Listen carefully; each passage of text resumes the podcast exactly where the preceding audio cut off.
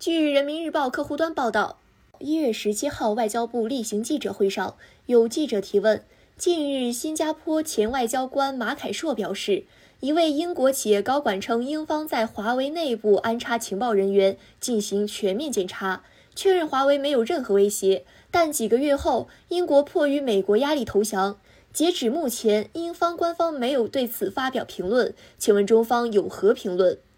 发言人赵立坚对此表示：“我注意到相关报道，和大家一样，想听听英国有关方面作何解释。我还注意到英国媒体近日评论道，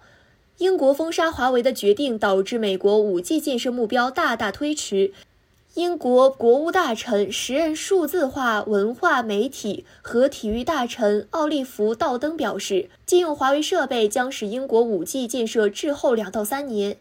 英国经济研究院调查显示，限制华为这样的关键设备供应商进入英国 5G 基础设施建设市场，将导致未来十年英国相关网络部署成本提高百分之九到百分之二十九。